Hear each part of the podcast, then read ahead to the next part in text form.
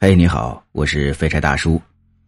今天给你讲的故事名字叫做《荒野借宿》，我们一起来听听吧。二十年前，我去海曲城公干，因为在列车上，我被贼给洗劫了。在我来到海曲城的时候，除了身上穿的衣服。已经身无分文了。海曲城的火车站在郊外。我下了车之后，太阳已经落山了，暮色笼罩四野。做工的人们已经回了家，而我却漫步街头，肚子饿得咕咕乱叫。也不知道今晚要住在哪儿，我感到了从未有过的悲凉。于是，我就只好沿着一条路笔直的往前走。不知走了多久，也不知道已经离火车站有多远了。月亮已经挂在了天上，四周起了微风。我不仅仅感觉到身体有点发凉，主要的是心里有点悲凉。突然，我前面出现了一个人。起初由于离得比较远，我看不清。慢慢的越来越近了，借着月色，我发现他大约有六十多岁。身穿一套绸缎大褂，怪兮兮的。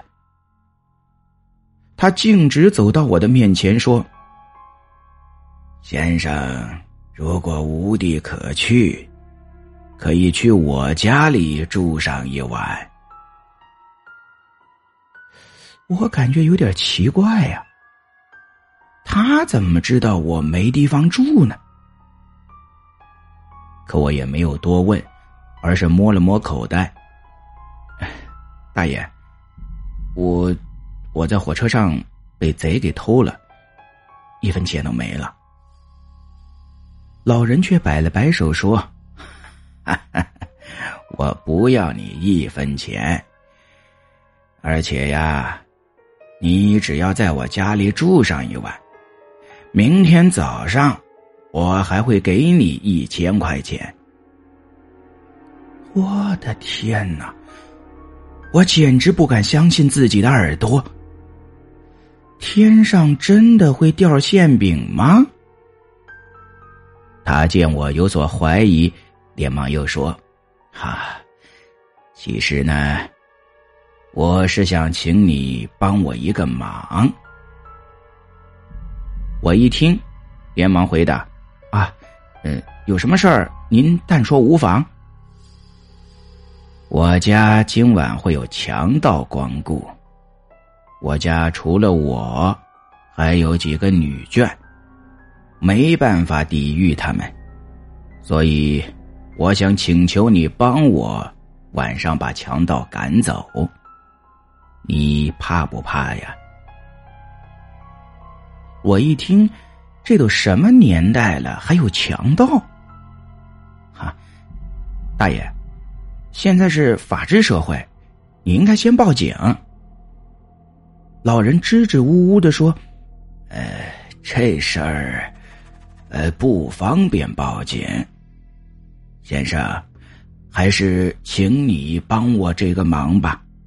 啊，我向先生担保，你绝对不会有事儿的。”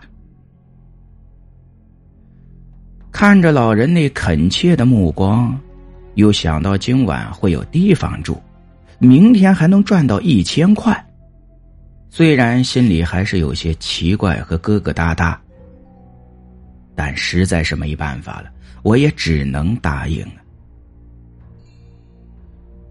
老人住的地方，离我们刚才谈话的地方不远，很快我们就到地方了。抬眼一看，那是一个古色古香的四合院。老人推开门，邀请我进去。我刚走进院子里，感觉到皮肤有一阵寒意，连鸡皮疙瘩都想出来了。我有些憋闷，但是为了那一千块钱和有地方住，我还是忍了。老人把我带到了一个房间，看里面的家居装扮。不像是平常人家的东西，有点古色古香。先生，你可暂时安歇，半夜时分强盗就会来光顾，到时候还请先生出面帮我退之。我点了点头，因为我有心事儿。所以我根本就睡不着觉。何况，那个被褥潮湿绵软，闻起来还有一股子霉味儿，根本没法盖在身上。我看到床边放着几本书，无聊之下，我就拿起来，借着窗外的月光翻了翻，全是线状的书。可我认不了几个字，于是就索然无味的放下了。夜渐渐的深了，我又奔波了一天，这瞌睡虫上来了，昏昏欲睡。不知道什么时候，突然外面传来了“轰”的一声，把我吵醒了。我精神一振。连忙趴在窗户上向外看去，却见到外面的围墙破了一个大洞，一个贼头贼脑的家伙钻了进来。我心说：“嘿，这家伙的胆儿好大呀，竟然敢明目张胆的破墙而入。”一想到白天我自己刚刚被贼给偷了，这才沦落至此。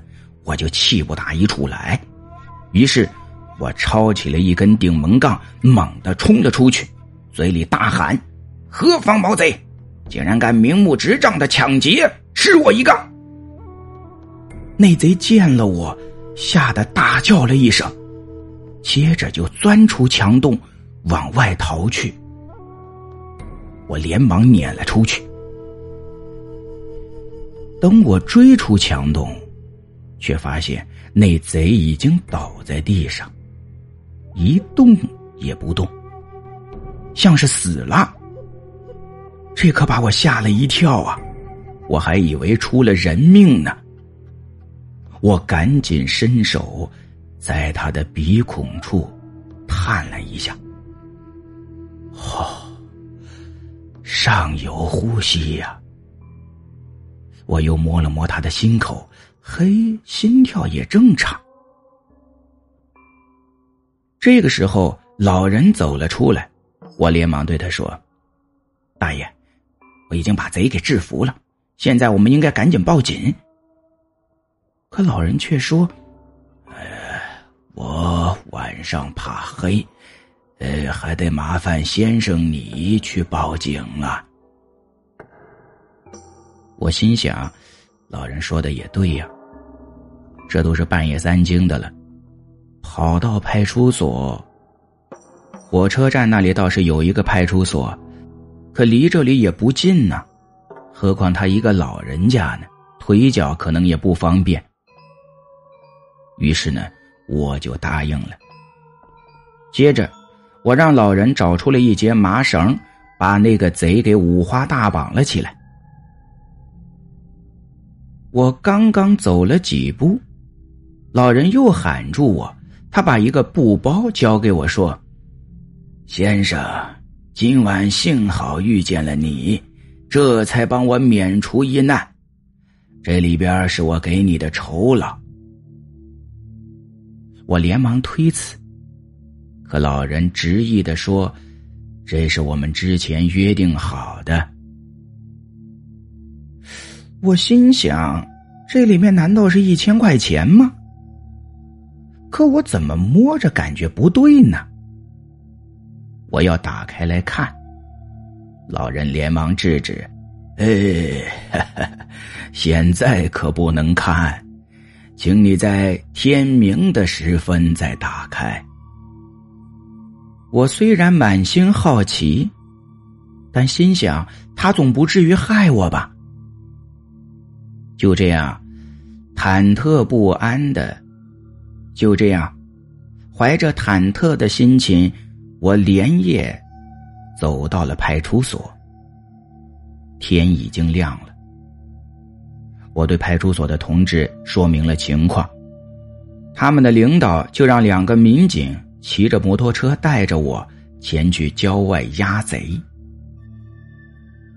我凭着记忆找到了昨晚的住处，可却发现那里并没有什么宅院。只有一座高高大大的坟茔，坟茔的前面竖着一块青石墓碑，上面写着的好像是大清的什么什么什么什么官之墓。我觉得浑身的汗毛都竖了起来呀！这是怎么回事？难道昨晚我是在这里住了半宿？